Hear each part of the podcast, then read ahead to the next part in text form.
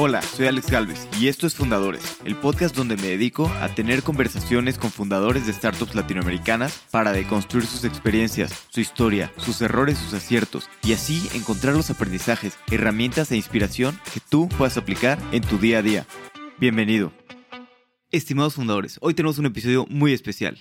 Hoy estoy con Alfredo Bahamonde, cofundador de Papa, un servicio que se describe como Nietos on Demand es decir, son una solución de compañía para personas de la tercera edad, o sea, resuelven el problema de la soledad. Los Papa Pals, como ellos los llaman, son personas que ayudan a personas de la tercera edad en cosas sencillas, desde configurar Netflix, ir al súper, acompañarlos al médico y sobre todo hacerles compañía. Papa opera en Estados Unidos. Alfredo y su cofundador han levantado más de 200 millones de dólares. Y Papa no solo ya es un unicornio, sino que es una de las empresas más revolucionarias y de más rápido crecimiento que he visto. Recuerdo verlos presentar en el Demo Day de Y Combinator en el 2018 y me pareció una idea bastante extraña. En ese momento era más joven y no entendí el gran problema que están resolviendo, el problema de la soledad. Espero que disfrute esta plática tanto como yo. Alfredo, bienvenido a Fundadores. Un honor tenerte en el podcast. Hola Alex, ¿cómo estás? Gracias por la invitación. Gracias a ti. Oye, tú siempre, siempre tenías ganas de emprender y ser emprendedor y desde que saliste de la carrera empezaste una empresa con tu padre, además de pues, farmacéutica, ¿no? pues una industria complicada, ¿no? Yo diría. ¿Cómo fue que, que decidieron empezar esa empresa? Pero yo, siempre quise ser emprendedor. Mi padre siempre fue emprendedor y desde que era, desde que estaba en la escuela, desde que tenía 14, 15 años, sabía que iba a estudiar administración de empresas para por lo menos aprender lo básico de cómo gerenciar una empresa y poder emprender. Eso siempre fue mi sueño desde que, desde que estaba en la escuela y, y así fue. Empecé mi carrera en la universidad y cuando me gradúo, trato de buscar, como cualquier persona, un, trabajo en una corporación. Habré tenido una entrevista y dije, esto no es lo mío. Y justamente mi padre tenía, tenía un concepto nuevo en el área farmacéutica. Él había tenido unas farmacias en el pasado y quería montar un modelo, un concepto nuevo que no existía en Venezuela, copiando un poco el modelo de acá de Estados Unidos. Y nada, simplemente eh, comenzamos los dos, conseguimos una, una, muy pequeña farmacia para tener la licencia de poder distribuir medicamentos, una farmacia muy pequeña debajo de una casa, hacia el estilo Silicon Valley, como, como las empresas grandes comenzaron en, en un garaje, esto era el mismo estilo. Agarramos una farmacia sin intención de vender medicinas y generar dinero, sino simplemente era como un laboratorio para hacer experimentos desde el punto de vista de negocio con un concepto de farmacia. Y eso hicimos por un par de años hasta que finalmente desarrollamos este concepto que era bastante distinto a las farmacias comerciales de Venezuela y, en toda Latinoamérica realmente, donde trabajamos con empresas de seguros y pacientes crónicos, pacientes que necesitan medicina recurrentemente, de una manera mucho más personal. No vendíamos productos de de conveniencia, sino era nada más medicina, y teníamos unos cubículos con farmacéuticos donde el paciente se sentaba, le hacíamos una consulta, le revisábamos el historial médico, y ahí decidíamos qué era lo más conveniente, justo, junto a lo que prescribió el médico para dispensarle a ese paciente. Ese concepto lo comenzamos, eh, nos fue muy bien, y, y a los cinco años me di cuenta que el trabajo que hacía con los farmacéuticos lo podía de alguna forma digitalizar, y crear una empresa tecnológica, que era lo que yo siempre quería hacer. Yo no me quería quedar en el, el tema de retail, obviamente, muy complicado, inventario, y yo me quería meter en, la parte tech. Y eso es lo que hice. Entonces creé una empresa nueva a los cinco años que era una plataforma para detectar abuso y desperdicio de medicinas a través de las compañías de seguros. diseñé, diseñé un algoritmo que estaba conectado a las farmacias y estaba conectado a las empresas de seguro y simplemente cuando el paciente iba a buscar una medicina, nosotros corríamos ese algoritmo y le decíamos a la farmacia dispensa o no, en base a muchas variables. El, el, ejemplo perfecto es que, que tengas un, una, una, prescripción por un antibiótico, ¿no? Y realmente no tengas nada en tu historial médico que diga que tengas una infección bacteriana, ¿no? Entonces en ese momento le, le respondimos a la farmacia, esto no tiene sentido, por favor pregúntale a la empresa de seguro e, o al médico de que haga una, una prescripción nueva. Eso fue, tuvimos muchísimo éxito en Venezuela, Pero estamos hablando ya del año 2014, la situación del país empezó a empeorar, empeorar y decidí venirme a Miami en el año 2015 con mi esposa. ¿Y cómo fue el debate en tu cabeza entre irte a Miami o no? Porque por un lado, pues la situación en Venezuela está empeorando, pero por el otro, pues tienes tu negocio que está yendo bien, que está creciendo. ¿Cómo, cómo, fue esta decisión? Mira, yo nací acá en Estados Unidos, es obviamente una ventaja para poder venirme. Y, y mi esposo decimos, bueno, nos vamos y aventuramos allá. Lógicamente las oportunidades de, de, de, acá a Estados Unidos son, son muchísimo más grandes que, que en otros países. Sin embargo, nunca me vine nunca nos vinimos con que mi emprendimiento nos iba a mantener. Siempre era mi esposa la que nos iba a mantener porque ella sí tiene un trabajo, ella siempre ha tenido su, su, experiencia en corporaciones. Entonces nos vinimos con, con la mentalidad de que ella era la que iba a generar el dinero en la familia mientras yo seguía emprendiendo. Tuve la suerte de entrar en una incubadora aquí en Miami, que fue la primera incubadora en Miami que se llama Venture Hive, justamente cuando me vine. Entonces fue perfecto. El primer día que aterricé Miami, comencé en la incubadora de, acá, donde me dieron 25 mil dólares pagados por la ciudad sin, sin cambio de equity, que era, en verdad que era una gran oportunidad, no era mucho dinero, pero era suficiente para comenzar. Y, en esa incubadora yo me vine con, con, con la visión de expander mi producto en Latinoamérica. Pero en la incubadora me dijeron, ¿por qué expandirte a Latinoamérica, que son muchos países distintos, con muchas regulaciones, cuando ya están en Estados Unidos? Ya están en Estados Unidos, empieza a investigar en Estados Unidos y trata de colocar tu producto acá. Y eso empecé a hacer. Y, bueno, comencé a hablar con, con las empresas de seguro más grandes del país, tuve muchísimo interés. Sin embargo, la industria acá es muy distinta que cualquier otro país del mundo. Es muy complicado, las regulaciones, cómo funcionan. Y al final del día, las empresas de seguros controlan toda la cadena de suministro, desde prácticamente la prescripción hasta, la, hasta el dispenso de la medicina, porque son dueños de las farmacias, son dueños de distribuidoras, y mi propuesta de valor era, les voy a ahorrar dinero por el abuso y desperdicio. Hasta que me di cuenta después de dos años que si les ahorraba ese dinero, les estaba pegando también en sus ingresos a la misma vez, ¿no? Y ahí es cuando dije, creo que es momento de, hacer algo distinto eh, y eso fue ya para finales del año 2017. Después de intentar un par de años dije, bueno, yo creo que es momento ya de, hacer algo distinto. ¿Y, cómo tomas esa decisión? Porque pues nunca es fácil, ¿no? Cerrar algo que, que, vienes haciendo que... Lógicamente es dificilísimo. Para, para un emprendedor, yo empecé a hacer eso en el 2012. Estamos hablando de cinco años. Y obviamente ese es tu bebé, para decirlo de otra manera, ¿no? Lo tratas eh, y en verdad que no es fácil. Para nada, no es nada fácil. Y, por eso te escucho mucho lo del pivoteo, de que la gente pivotea, ¿no? Porque no quieres dejar ese sueño. Entonces lo que haces es agarrar el mismo concepto y pivotear, intentarlo en otro mercado, intentarlo en otro canal, intentarlo, darle un spin para ver cómo puedes conseguir product market fit, pero yo me di cuenta que iba a ser muy cuesta arriba y no quería seguir en verdad invirtiendo más dinero en eso. Por eso es que, que, tomé la decisión. Y me pasó lo mismo que me pasó en el año 2005 cuando salí de la universidad.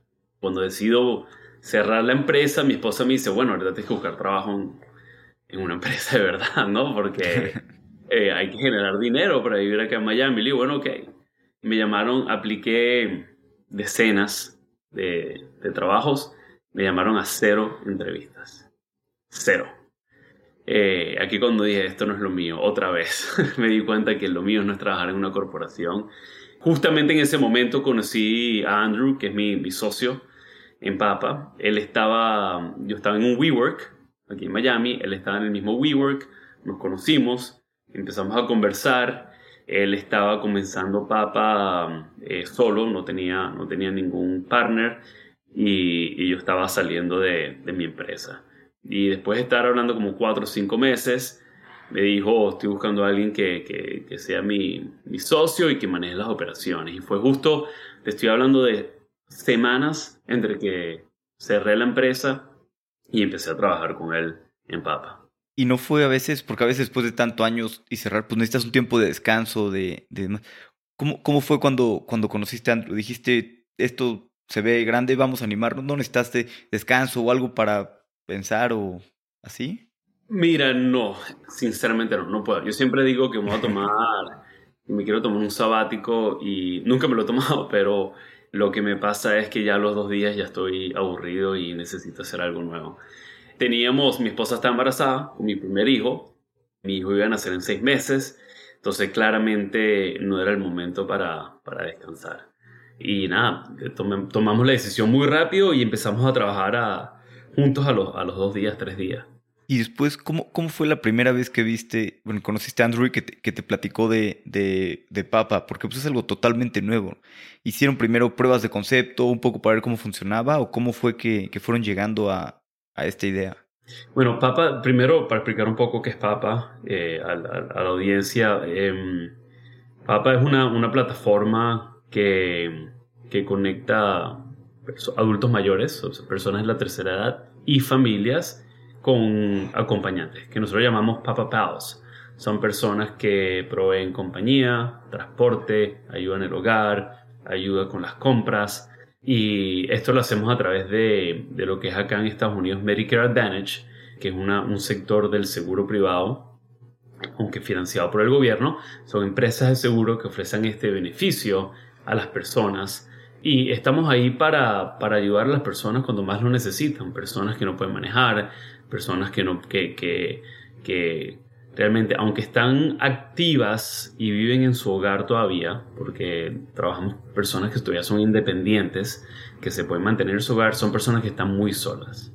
Y la soledad es un, gran, es un problema gravísimo que ha salido a la luz pública en los últimos cinco años de cómo afecta la salud mental y la salud en general.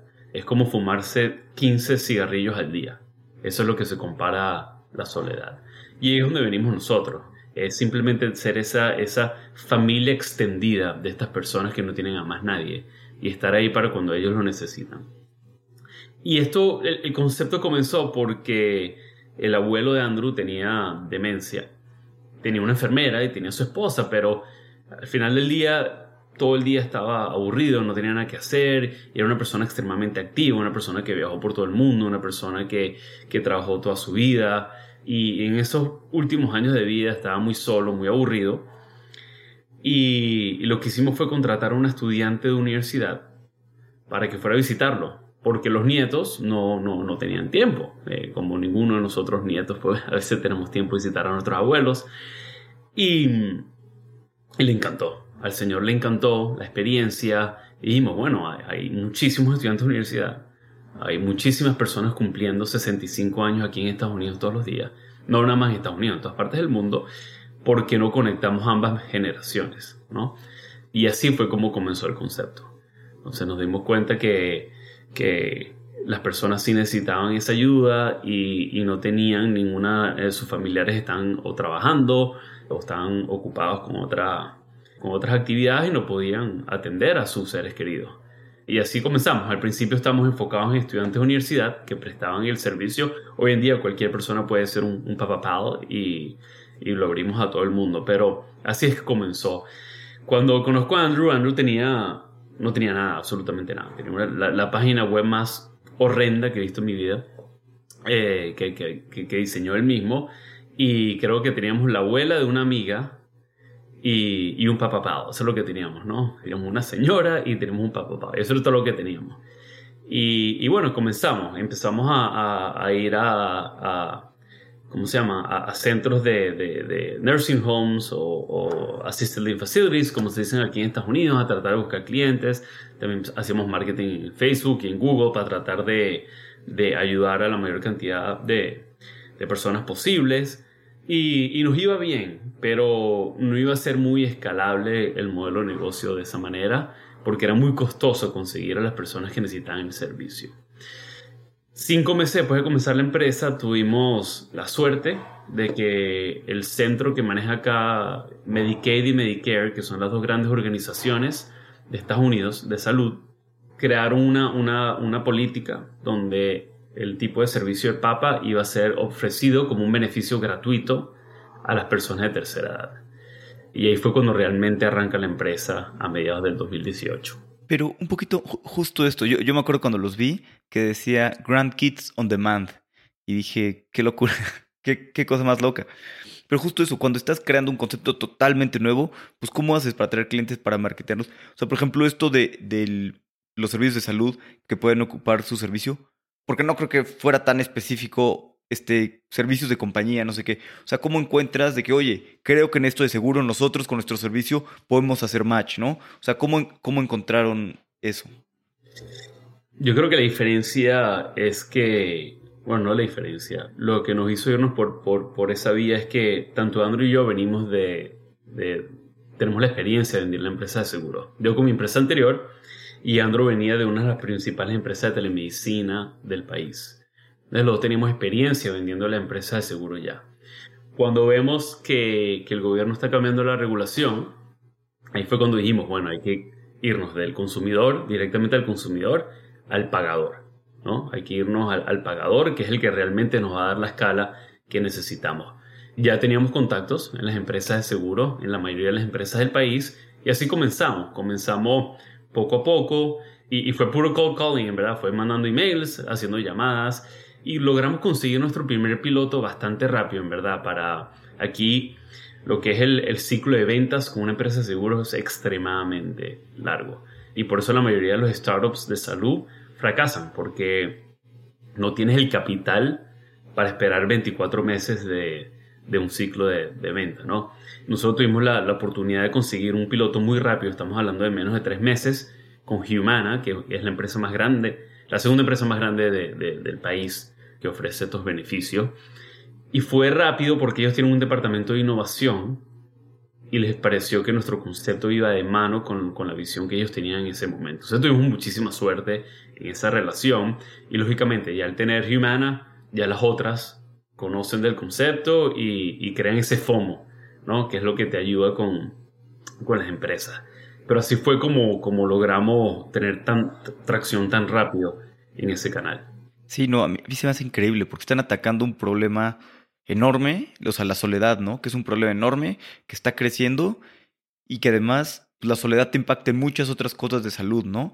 Bueno, tanto soledad de no hablar como personas, como incluso también pues la casa, ¿no? O este tipo de cosas, ¿no? Tal vez hay sociedad, tal vez hay otras cosas, o sea, tal vez hay muchas cosas que me, me quedo algo que dijiste en alguna entrevista hace tiempo, ¿no? Unos cables, ¿no? Si conectas y quedan los cables ahí, pues ahí quedan porque los pues, te puedes tropezar en cualquier momento y eso te va a afectar muchísimo en salud, ¿no? Eso. Entonces realmente esos pequeños detalles hacen que la, la persona pueda vivir eh, mucho mejor y evitas muchos otros costos, ¿no? Que puede tener de salud. Claro, no, no, nosotros comenzamos enfocados en la soledad y el primer piloto que hicimos con esta empresa fue enfocado en la soledad. Sin embargo, cuando seguimos hablando con empresas de seguro, estaba comenzando un concepto nuevo. Un concepto no. No diría que es un concepto, es... Eh, bueno, vamos a decir que es un concepto, que se llama los determinantes sociales de la salud. Hay un estudio que hizo, se hizo acá en Estados Unidos que el 80% de los problemas de salud del ser humano vienen por determinantes sociales. Es decir, si tú no tienes dinero, no tienes un buen hogar, no tienes un vehículo para transportarte, no tienes acceso a comida saludable, si no tienes un círculo social, estás solo, lo que te afecta directamente tu salud. Entonces nos dimos cuenta que la soledad era un componente de todos estos determinantes sociales de la salud. Y cuando aprendimos eso, entonces nos movimos de, de nada más enfocarnos en soledad a enfocarnos en todos los determinantes sociales de la salud. Y, y, agrandar el, lo que es el, el scope de la empresa. Y como tú dices, es todo, es tener acceso a comida saludable. Nosotros estamos dentro del hogar de, de, esa persona. Nosotros sabemos si están comiendo saludablemente. Nosotros sabemos si viven en un hogar que, que es digno de vivir, que esté limpio, de, de, que no tenga problemas que le pueda afectar a su salud desde el punto de vista. Nosotros lamentablemente nos hemos encontrado con, con mold, se me olvidó cómo se dice en español, eh, con, con moho, con, Mo, sí. con, con, feces de, de, de, de ratas o, o, o, o, unas cosas que son completamente invivibles, ¿no? Y eso nosotros lo reportamos directamente a la empresa de salud para que la empresa ayude a esa persona a limpiar el hogar o inclusive conseguirle un nuevo hogar a esa persona. Y nosotros somos lo, los oídos y los ojos de, de esas personas porque sabemos qué es lo que están pasando. Y eso reportarlo directamente a la empresa de seguro ayuda a que puedan actuar rápidamente y mejorar la calidad de vida de esa persona. Claro. ¿Y cómo es la operación de esto? Porque me imagino que por lo mismo, pues debe de haber cosas muy complicadas. Yo, yo tengo un familiar muy cercano que es, que es hoarder y que pues, es muy complicado y también es muy difícil, ¿no? Decir, o sea, decirle y como poderlo ayudar y como todo esto. Tú que eres el encargado de operaciones, me imagino que tienes muy seguido pues, problemas, ¿no? De operaciones, ya sea también gente de gran salud mental, lo que sea, debe de haber incidentes, ¿no? Que hay con, con los papapals. ¿Cómo es para ustedes pues, llevar pues estos incidentes son, día a día de la compañía, ¿no? Son el pan de cada día.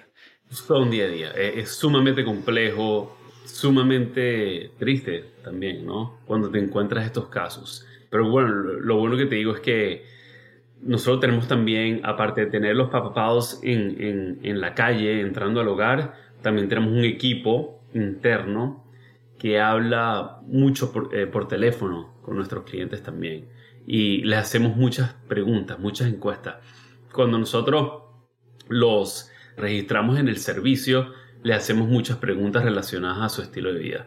Le preguntamos cuántas veces ha ido al hospital en el último año, qué tan solo se siente, cómo se siente de salud, cómo es su hogar, cuándo fue la última vez que comió bien, si tiene transporte o no. Y esto nos permite a nosotros crear un perfil de riesgo de esta persona.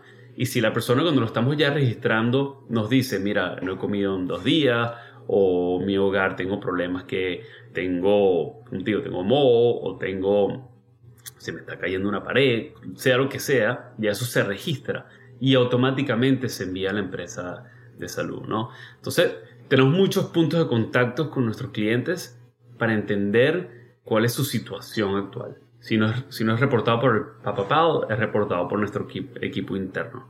¿no? Entonces tenemos, como te digo, tenemos ese, ese tacto bastante cercano para saber cuál es la situación de cada persona. Claro. ¿Y cómo ha sido para ustedes crecer la operación? Pues yo creo que algo tan, tan complejo, ¿no? De operar es algo totalmente nuevo y es algo muy complejo de operar.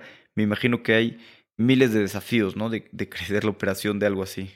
Sí, es, ha sido bastante bastante interesante, pero bastante complejo a la vez, ¿no? Porque la diferencia entre nosotros que, que otros marketplaces como, como son las empresas de, de, de, ride sharing, como Uber, y las empresas de, de delivery de comida, la diferencia es que nosotros no estamos en mercados bien definidos. Nosotros por, por ser un beneficio que se le da a las personas, nosotros legalmente tenemos que ofrecer el beneficio donde la persona está. Pero nosotros claramente tratamos de aglomerar a esa gente en, ciudades grandes eh, o en condados grandes para poder ofrecerle servicio, pero si nos llama una persona en el medio de un estado donde no tenemos a nadie, nosotros tenemos que hacer todo lo posible para contratar a alguien rápidamente y, ayudar a esa persona. Lo que hace que nuestro, que nuestro, nuestro marketplace sea mucho más complejo que los otros, ¿no? Eso ha sido bastante difícil de, navegar, pero, pero hemos ido creando entre, entre AI y Data Science formas de poder prever dónde vamos a tener visitas y así poder contratar nuestro, nuestro supply, que al final del día son los PALs, proactivamente ir contratando antes de que estemos registrando a los clientes. Pero ha sido súper, súper complejo aprender esto porque como te digo, no hay nada que, sea similar. Sí, ¿y cómo hacen para contratar a los papapals? No, no es complicado, porque pues no, no cualquiera, ¿no? Puede hacer esto. Necesitas una persona pues que esté un poquito comprometida, ¿no? Y que realmente esté, pues, esté buscando ayudar a los demás y todo esto. ¿Cómo ha sido eso? Y no, no es lo mismo simplemente pues manejar un delivery de comida que entrar a la casa de una persona, estar platicando con una persona mayor, estarlos ayudando. Creo que pues se necesitan diferentes cualidades, ¿no? O sea, hay que hacer un screening mucho más fuerte. 100%. Mira, el, lo bueno es que cualquier persona puede ser un papapado porque al final del día eres un cuidador, ¿no? Y aquí en Estados Unidos hay una escasez muy grande de cuidadores. Y al final del día todos somos cuidadores. Somos cuidadores de nuestros hijos o de nuestros padres. Y más aún, las personas, por lo menos de, mi edad, terminan siendo lo que es la generación sándwich, ¿no? Que es que tienes que cuidar de un padre y tienes que cuidar de un hijo a la misma vez, ¿no? como te digo, cualquier persona puede ser un papapado, pero obviamente no todo el mundo está dispuesto a ayudar de la misma manera.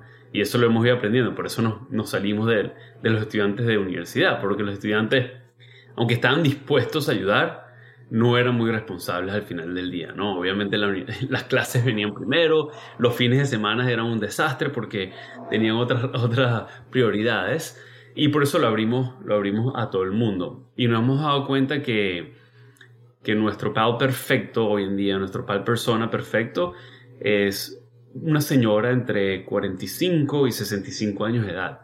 Porque esa persona ya, sus hijos probablemente ya salieron a la universidad, a lo mejor sus padres ya fallecieron y tienen como que esa necesidad de ser cuidadores. Y, ese es el perfecto pago, ese es el perfecto porque están dispuestos a ayudar sea como sea. Pero sí, es muy distinto a los otros porque obviamente cualquier persona con un carro puede ser un chofer de Uber y cualquier persona con una bicicleta puede ser también delivery de comida. Esto es un perfil muy distinto y, y nuestro proceso obviamente es un poquito más complejo. Claro, no lo he pensado, pero pues incluso eh, ayudas a la soledad para ambas partes, ¿no? Tanto la persona que cuidan como el cuidador también. Una persona de 40 años que ya sus hijos pues no lo pelan, la verdad, tal vez vive en otra ciudad. Y, y sí, ¿no? También puede cuidar a una persona y pues también él mismo ayudar a tener, estar menos solo. Y esto lo pensábamos con, con la generación Z cuando estamos enfocados en la universidad, ¿no? En los estudiantes de universidad, que ellos, aunque no creas, los baby boomers, que son esos mayores de, de, ya no me sé cuál es la edad, pero mayores de 65 años, y la generación Z son las generaciones más, más solas, ¿no? Eh, que es bastante curioso. Sin embargo, lo hemos visto con cualquier, cualquier rango, con cualquier edad. Hace dos semanas hicimos un focus group con unos pals y hay una señora, vamos a decir, cercana a los 60 años y ella dijo, tenía tres años que me paraba de la cama después de las 9 de la mañana porque no tenía nada que hacer. Ahora que soy pal, me levanto a las 6, súper animada. Al final del día, lo que te dice que la señora está deprimida y, no se quería parar de su cama. Y ella es la PAL, ella no es la member. Y aunque está cerca de 60 años, él, también la estamos ayudando a ella directamente con, con, su depresión y su, y su, y su, um, y su soledad. Claro. Y ahorita, este, pues la verdad es que son una empresa pues, bastante grande, enorme, han crecido muchísimo, valen más de one billion y, y lo demás. Yo, yo creo que cuando lograron la distribución a través de pues, las empresas de seguro, se desbloqueó totalmente todo un, mercado enorme, ¿no? Porque también muchas veces las personas que necesitan este tipo de servicios pues tampoco tienen dinero para, para pagarlos. ¿Te acuerdas de algún momento en el que estuvieran creciendo aceleradamente que hayas dicho como, wow, esto va a ser enorme? ¿O fue como poco a poco la evolución? Mira, más que, más que el crecimiento, nosotros sabemos que esto va a ser enorme por la necesidad. Es por la necesidad. Tan simple. Cuando empiezas a trabajar cercanamente con, las personas te das cuenta del tamaño del problema.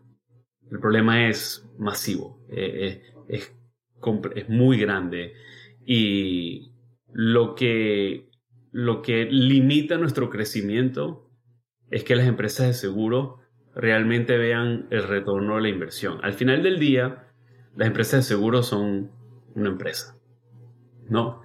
Y si no estás generándoles un retorno a la inversión, así seas una empresa con la mejor visión, la mejor misión del mundo, para ellos no les sirve, ¿no? Entonces, los últimos dos años hemos estado enfocados en eso.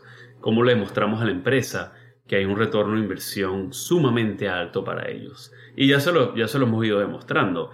Pero la necesidad está ahí. Eh, la necesidad es brutalmente grande en, Medicare Advantage, que son 30 millones de personas dentro de Estados Unidos. Por ahora tenemos el 7% de ese, de ese mercado. Medicaid, que son personas que son pobres, son 80 millones de personas en el país. Es mucho más grande. Ahí tenemos un pequeño porcentaje porque, porque nos hemos ido enfocando más en el primer sector.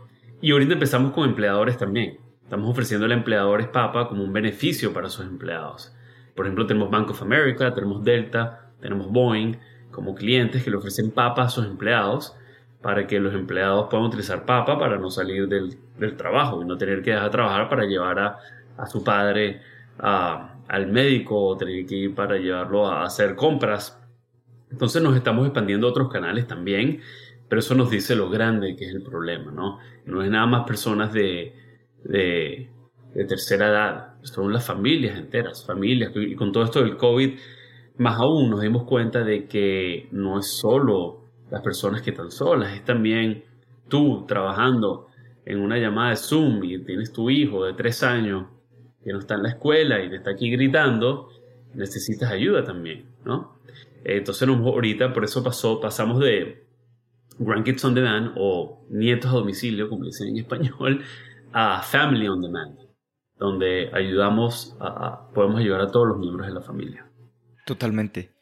¿Y cómo le demuestras a las empresas que, pues, que estás teniendo el impacto? Digo, a mí, por ejemplo, esto de la soledad y todo, pues, se me hace un problema obvio, pero pues, es diferente lo que ves lo que sientes a lo que te demuestra la data, ¿no? Y una empresa, a final de cuentas, necesita la tu data, ¿no? Ustedes están haciendo algo tan nuevo que todavía no hay suficiente, pues, suficiente data que, que, pues, que lo respalde, ¿no? Mira, es súper complejo y, y no me voy a poner técnico porque vamos a pasar aquí todo el día, pero aquí el sistema es bastante complejo. Las empresas de seguros son financiadas por el gobierno por persona. Vamos a decir, cada compañía de seguros recibe entre 10 y 12 mil dólares al año por persona que tienen.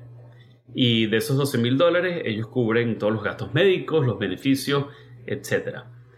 Ese pago que las compañías de seguros reciben del gobierno dependen de muchísimas cosas de unos ratings, depende del riesgo. Y nosotros impactamos mucho lo que son los ratings que miden a las empresas, ¿no?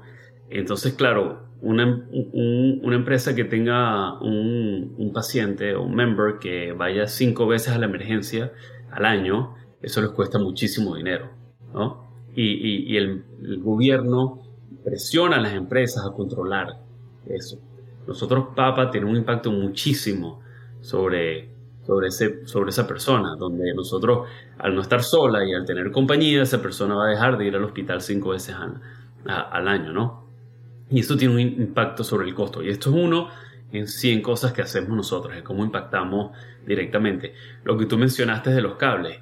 Una persona de tercera edad se cae con unos cables, se fractura la cadera, esa fractura de cadera le cuesta a la empresa de seguros 25 mil dólares, 30 mil dólares, más todos los problemas de salud que vienen después. ¿no? Entonces nosotros prever esa caída, le estamos ahorrando a la empresa de seguro una gran cantidad de dinero.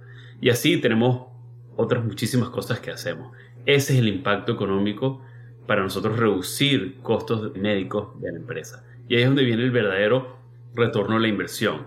Esa es la reducción de costos. Y por el otro lado es desde el punto de vista de marketing, al final del día. La empresa quiere tener más clientes, la empresa quiere retener más clientes y tener un beneficio como Papa ayuda muchísimo con eso. Entonces, son las dos, las dos maneras de cómo nosotros hacemos que, que, Papa sea un beneficio obligatorio dentro de las empresas seguro. Claro. No, me parece, me parece increíble lo que están haciendo y el impacto que están teniendo. Y me imagino que a ti en lo personal, y bueno, a toda la gente que trabaja en Papa, también les debe dar eh, bastante satisfacción el impacto que están, que están teniendo el mundo, ¿no? Y ver, y ver, bueno, a mí a veces me, por decir en el podcast, me ha pasado, la otra vez me pasó en el aeropuerto, que me reconoció una persona en la calle, digo, no, me gusta eso, pero se me hizo chistoso que me reconocieran y me dijo, ah, me gusta el podcast. Oye, pues qué buena onda que, que, pues qué buena onda que te guste el podcast y que puedo agregarte valor, ¿no? Y sentí pues, algo de satisfacción. Me imagino que, que tú ves pues, el impacto que están teniendo en Papa. Eh, es increíble, ¿no? Y debe de, pues, debe de llegarte de repente muchos casos de personas pues, que las han ayudado a tener una mejor salud, familia y calidad de vida sobre todo. ¿Tienes algunos ejemplos de, de, casos que te acuerdes de personas que te hayan dicho o que te han llegado que, pues, que los han ayudado a mejorar su vida?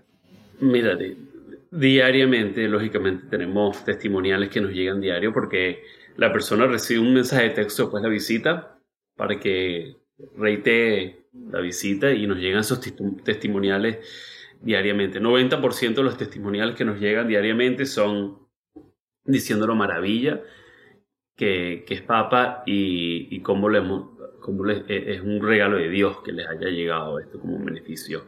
Tenemos desde cuentos, historias de salvar vidas, personas eh, depresivas que están por el teléfono diciendo que quieren acabar con su vida y, ayudarlos por el teléfono, hasta personas, una historia muy reciente, una señora le preguntamos cuándo fue la última vez que, que, fue al médico, nos dio 25 años, tenía sin ir al médico.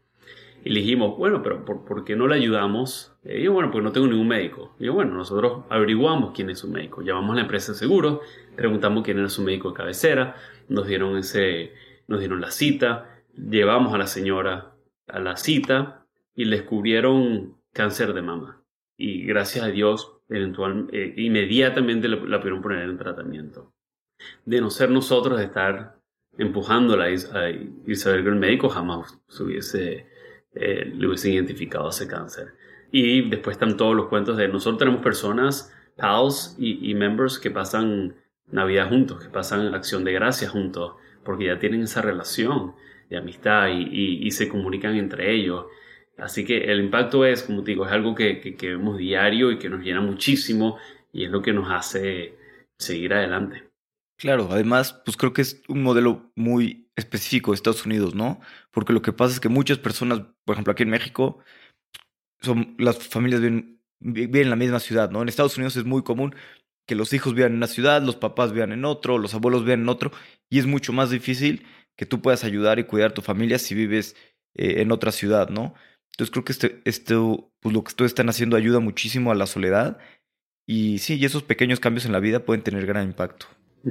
Exactamente. Y después, ¿cómo fue para ustedes pues, la pandemia, ¿no? Que vino a cambiarlo todo. Porque por un lado, pues la pandemia empeoró muchísimas cosas de soledad y, se hace mucho más latente, ¿no? El problema que están eh, resolviendo. Pero pues por otro también me imagino que al principio de la pandemia pues era complicado porque pues, los, los PALs no podían ir con, no, con personas, no eh, había aislamiento y todo esto. ¿Cómo le hicieron la pandemia y, cómo, y, y al principio que empezó, pues cuál fue la estrategia? O sea, ¿qué era lo que, lo que veían y, y lo que, pues la estrategia que siguieron? Cuando, cuando pega la pandemia, lógicamente nosotros estamos dentro del hogar, 100% dentro del hogar. Y cuando pega la pandemia, nosotros vimos, ok, esto va a ser un problema catastrófico para nosotros. Tenemos que hacer algo rápido. Y a los dos días, creamos un producto virtual. Dijimos, ya nosotros hablamos con, nuestro, con nuestros clientes, con nuestros members por teléfono todo el día, porque no lo hacemos oficial. Pero en vez de que nosotros, nuestro call center, hable con ellos, vamos a hacer que los pagos hablen con ellos directamente. Entonces agarramos nuestro app y en dos días lo cambiamos para que el PAO pudiese llamar al cliente directamente a través del app. Eso lo hicimos en un par de días, lo lanzamos y, las empresas de seguros estaban sorprendidas con, el producto y eso nos ayudó a impulsar, inclusive, nuestros clientes porque éramos la única solución que existía en el mercado para, para, poder ayudar a sus personas que estaban, a sus clientes que estaban completamente solos y nadie estaba hablando con ellos. Eso fue, como dicen, un, long shot eh, o un Hail Mary, como lo quieras llamar, pero tuvo, tuvo tremenda recepción con la industria y, gracias a Dios nos ayudó a, poder seguir prestándole servicio a nuestros clientes y, y, ayudarlos lo más posible. ¿Y cómo ha sido después? Bueno, ahorita que ya acabó la pandemia, me imagino que también pues muchas aseguradoras los han buscado, ¿no? O no para este, pues el problema de soledad que ha, que ha venido creciendo mucho más estos últimos años. Sí, no, 2020, el resto del 2020 eh, fue 100% virtual. 2021 eh, comenzó 100% virtual y poco a poco las empresas empezaron a permitir visitas en persona otra vez. Y ya en el 2022 fue prácticamente 95% en persona otra vez. Lógicamente el impacto en personas muchísimo mayor que el impacto por teléfono, ¿no? Porque obviamente estamos dentro del hogar, estamos ayudando, pero esa conexión personal que hay en persona es mucho mayor que, que por teléfono. Y sí, gracias a, eso nos impulsó mucho, eh, tuvimos mucho, muchas publicaciones en la prensa y eso nos ayudó a agarrar mucha atracción. Tenemos contrato con 85% de las empresas del país y, como hemos comenzado es que las empresas lógicamente tienen, las grandes tienen millones de, de, personas. El primer año nos, nos suelen dar un, un, pequeño grupo, unas decenas de miles de personas y cada año nos, nos, siguen dando más y más y así es como vamos creciendo progresivamente con ellos. ¿Y qué sigue para Papa en los siguientes años? ¿Y, y qué retos ves que, que tengan por delante? Buenísima pregunta. Mira, como te dije, solo tenemos 7% de, de Medicare Advantage. Tenemos muchísimo espacio todavía. Eh, Medicaid, estamos apenas comenzando. Son 80 millones de personas. Y, a través de empleadores le puedes llegar a las otras 200 millones de personas que viven en el país, ¿no? Nosotros creemos firmemente que, que todas las personas en Estados Unidos eventualmente van a necesitar un PAL en su vida, ¿no? A lo mejor no es ahorita, pero porque nosotros llamamos a una persona, te puedo llamar a Alex tienes 75 años y te llamo Alex, te ofrezco papa y tú dices, no, yo estoy perfecto, estoy saludable, pero mañana te caes y te rompes la pierna, ¿no? Y mañana sí puedes necesitar un pado. Entonces nosotros creemos que, en el, trayecto de vida toda persona va a necesitar un pado y, eso es lo que queremos hacer nosotros. Nosotros queremos estar ahí para cuando la gente nos necesite, que cualquier persona pueda tener acceso a un pado y esa es nuestra, nuestra, misión siempre hay, hay eh, obstáculos en el camino, ¿no? Desde el punto de vista de, que mm, financiamiento, crisis económicas, siempre puede haber obstáculos, pero uno siempre tiene que tener la mentalidad de que, de que son solamente obstáculos, ¿no? Eh, uno hay que esquivarlos, saltarlos, lo que sea, y seguir adelante. No hay mayor obstáculo que COVID, yo creo, y logramos, logramos sobrevivir eso, así que lógicamente uno nunca se puede uno nunca puede bajar la guardia, uno nunca, uno nunca se puede relajar, siempre tiene que estar en, las puntillas de, tus dedos, eh, pendiente de, cualquier eventualidad que vaya a pasar. Así que nunca descartamos que hayan, que hayan obstáculos en el camino. Siempre tenemos que estar preparados para ello. Sí, y también los obstáculos pues, son parte ¿no? de lo que hace divertido construir una empresa y, y crecerla. Exactamente. Oye, y un poquito hablando de la competencia, me sorprende que pues no tengan mucha competencia, siendo pues un problema tan grande la soledad, creciendo tanto, y sí, pues un problema tan grande, ¿no? Que no tenga suficiente tanta competencia. Sí, muy, buena pregunta, Alex. Hemos tenido competencia, pero no han logrado no han logrado penetrar el mercado por un, par de razones. Y más con la pandemia, porque muchas empresas empezaron a hacer el producto virtual que teníamos nosotros. Sin embargo, querían tener voluntarios que ofrecieran el servicio, es decir, sin pagarles. Y eso lógicamente no es un, modelo, un modelo que, que, se fuese a expandir y, y, le querían cobrar a las personas. ¿no? Nosotros ya habíamos entrado a las compañías de seguros donde la persona no tiene que pagar y entonces lógicamente estas empresas no duraron mucho, nunca lograron conseguir ese product market fit yendo directamente al, al consumidor. Hemos visto muchos copycats en Europa, igualitos, y en Latinoamérica, pero lo mismo, están yendo tras del consumer, yendo tras del consumidor que quiere que pague. Y, como te digo, esto al final del día es un, negocio extremadamente complejo de operar logísticamente y es un negocio costoso, es un, es un negocio costoso para, para, para, poder ofrecer este servicio, porque le tienes que pagar al PAL y, eso vale dinero. Y la gente que más lo necesita, tú lo mencionaste antes, la gente que más lo necesita es la gente más pobre, que no tiene cómo pagarlo. Por eso es muy importante que detrás de esto haya un sponsor, un pagador que pueda ser gubernamental o empresarial. Esa es la primera razón. La segunda razón es nosotros vendimos muy rápido a las empresas de seguros.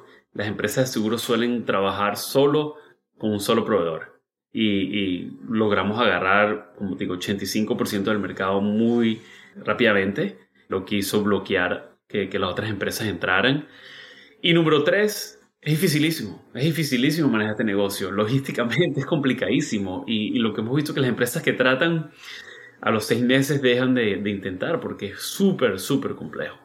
Eso creemos que es una razón de por qué no tenemos competencia. Claro, no, me imagino la complejidad. Vamos a, pasar a la última parte, que son las preguntas finales. Son, son de reflexión. Las preguntas son cortas, las respuestas pueden ser cortas, largas o, o como tú quieras. Perfecto. ¿Cuál es tu libro favorito o, algún libro que te guste mucho recomendar? Um, me hubiese dado un poquito más de tiempo para pensarlo. Mira, hay muchísimos libros, desde, desde lógicamente, libros dedicados al negocio, libros dedicados al ocio o libros dedicados al, eh, a, novelas, ¿no? Desde el punto de vista de negocio, creo que el libro que más me ha ayudado ha sido Lean Startup.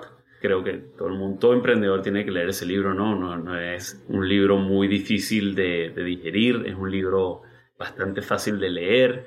Y yo creo que ya eh, eh, el libro tiene un poquito más impacto hace 10 años, ¿no? Que la empresa, que, que, todavía estaba la gente, no, existía mucho el concepto de MVP, de Minimal Viable Product, la gente se tomaba dos años en desarrollar un producto sin hablar con ningún cliente pero en esa época, cuando yo empecé con mi empresa anterior, eso me ayudó muchísimo a, desarrollar, lanzar, fracasar y, continuar, ¿no? Y tener ese feedback loop de los clientes ese libro me ayudó muchísimo con eso y creo que todo emprendedor lo debería leer.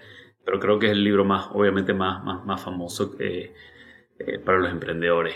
También me gusta mucho eh, Blitzscaling de, de Reid Hoffman, muy similar ¿no? a, a, cómo crecer rápido, fracasar, lo mismo, el feedback loop.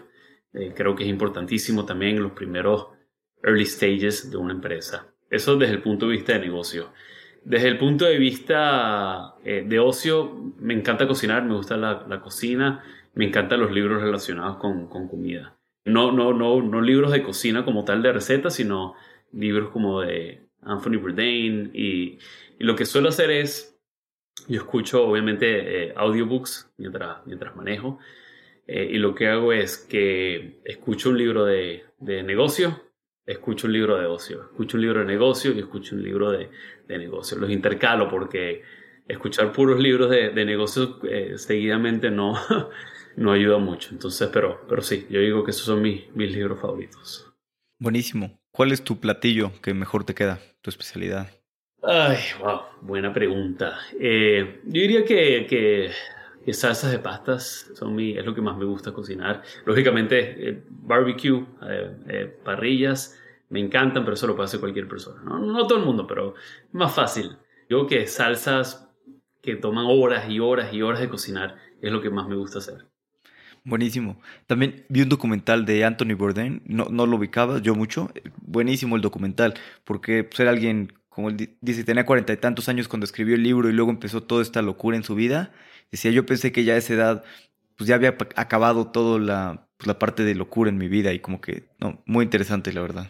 Muy interesante. Otro, otro libro que recomiendo muchísimo, que creo que lo tengo acá, es el, el libro de Bob Iger, el CEO de Disney, que acaba de volver hace un par de meses a la compañía. Increíble la historia, la historia de él y cómo transformó Disney lo que es hoy, hoy en día. Es súper recomendado ese libro para cualquier persona que, que esté interesada en libros de negocio. Sí, es increíble. Lo leí hace como, como dos, cuatro semanas, algo así. La verdad es que increíble. Lo leí como en dos días. ¿Verdad? Buenísimo, sí. ¿Hay algún punto de inflexión en tu vida que haya cambiado la forma en la que piensas? Un punto de inflexión cuando, nacieron, cuando nació mi primer hijo, claramente. Eh, mi hijo nació en prepandemia y, y luego mi hija nació en plena pandemia. Yo creo que cuando tienes los hijos es, un punto importante de la vida que, que, cambias todo. La forma de pensar, la forma de trabajar, la forma de, de, comportarte, todo. Yo creo que ese es el punto de inflexión más grande de mi vida. Totalmente, sí, no, increíble. Yo justo tengo un hijo de cuatro meses y estoy en eso, en, en todo ese cambio ahorita. sí, te cambia la vida, sin duda alguna. Sí. ¿Hay algún consejo que te hayan dado, que te haya servido mucho? ¿De, de trabajo o, de la Personal, de trabajo, algún consejo que alguien te haya dicho y que siempre te acuerdes. Eh, bueno, de, de, trabajo tengo, tengo un par, de, de, emprendimiento tengo un par que, que me ayudaron muchísimo. Uno es, eh, y son dos en uno. en mi empresa anterior yo era solo founder. Y eso me, me costó muchísimo, porque al final del día discutes contigo mismo y siempre tienes la razón, ¿no? Y eso obviamente no te lleva a ningún lado. Creo que mi, mi consejo principal que le doy a los emprendedores siempre es que lo aprendí yo personalmente, es conseguir un, un co-founder, sea lo que sea, así tú hayas comenzado con la idea, consigue un co-founder y además que te complemente, que haga que no sea, que sea completamente lo opuesto a lo que eres tú. Si tú eres bueno programando, si eres bueno en operaciones, etcétera, búscate a alguien que sea bueno en ventas, que sea alguien bueno hablando en público, que sea alguien, alguien bueno en relaciones públicas. Y viceversa, ¿no? Si eres bueno en ventas, búscate a alguien que desarrolle el negocio por el otro lado. Para mí ese es el, yo creo que el aprendizaje más grande que he tenido eh, como emprendedor. Luego, la vida tiene muchos sub y bajas, muchísimos sub y bajas. Nada es en línea recta, lamentablemente. Uno le gustaría. Y uno escucha estos podcasts y dice, wow, qué increíble, ¿sabes? De cero a nada, perfecto, todo maravilloso, todo salió perfecto, ¿sabes? Y uno escucha, eh, eh, eh, a mí me, cuando estaba en Venezuela decía, deja de leer TechCrunch, porque esto es pura mentira. Al final del día esto es pura mentira. Es como leer ciencia ficción, ¿no? Esta empresa levantó 50 millones de dólares, esta empresa levantó 100 millones de dólares. Y para nosotros en Venezuela esos números eran inalcanzables, era una locura. Y realmente es eso, tú, tú cuando ves estos artículos de, de éxito, crees que, wow, qué fácil es. Pero no, no es nada fácil. Eh, nada es en línea recta, todo tiene sub y bajas. Yo creo que el, el, el, mayor consejo es, hay que tener paciencia, hay que ser, hay que resistir, hay que ser fuerte, porque todo bajada tiene su subida y hay que, hay que simplemente tener la esperanza de lo que estás haciendo tiene un propósito y ese propósito eh, algún día va a ser, se va a transformar en algo que puedas estar orgulloso personalmente. Y, y, yo creo que es eso, hay que, hay que ser paciente. Eh, nada es, nada pasa overnight eh, y, y, nada es en línea recta. Totalmente, sí, no, de acuerdo. Y, y sí es cierto que eso de TechCrunch pues es muy, muy alejado a veces de, de, la realidad, ¿no? O parece fácil porque parece que todo el mundo está levantando, ¿no? Capital y pues nada más alejado de la realidad. Exactamente. Alfredo, pues muchas gracias por tu tiempo. La verdad es que la pasé muy bien conociéndote más a ti, conociendo más lo que están construyendo en Papa y la verdad es que me encanta lo que están construyendo y muy emocionado de ver cómo, cómo sigue evolucionando Papa a lo largo de, de los años. Muchísimas gracias a ti, Alex. Un placer. Es realmente increíble lo que están construyendo en Papa. Especialmente fue un acierto apoyarse en las compañías de seguro para lograr una gran distribución. Espero que te haya gustado este episodio y si no lo has hecho, por favor califícanos con 5 estrellas en Spotify. Nos ayuda mucho a seguir creciendo. Y si te gustó el episodio, compárteselo a una persona que sepas que le puede gustar. Hasta la próxima.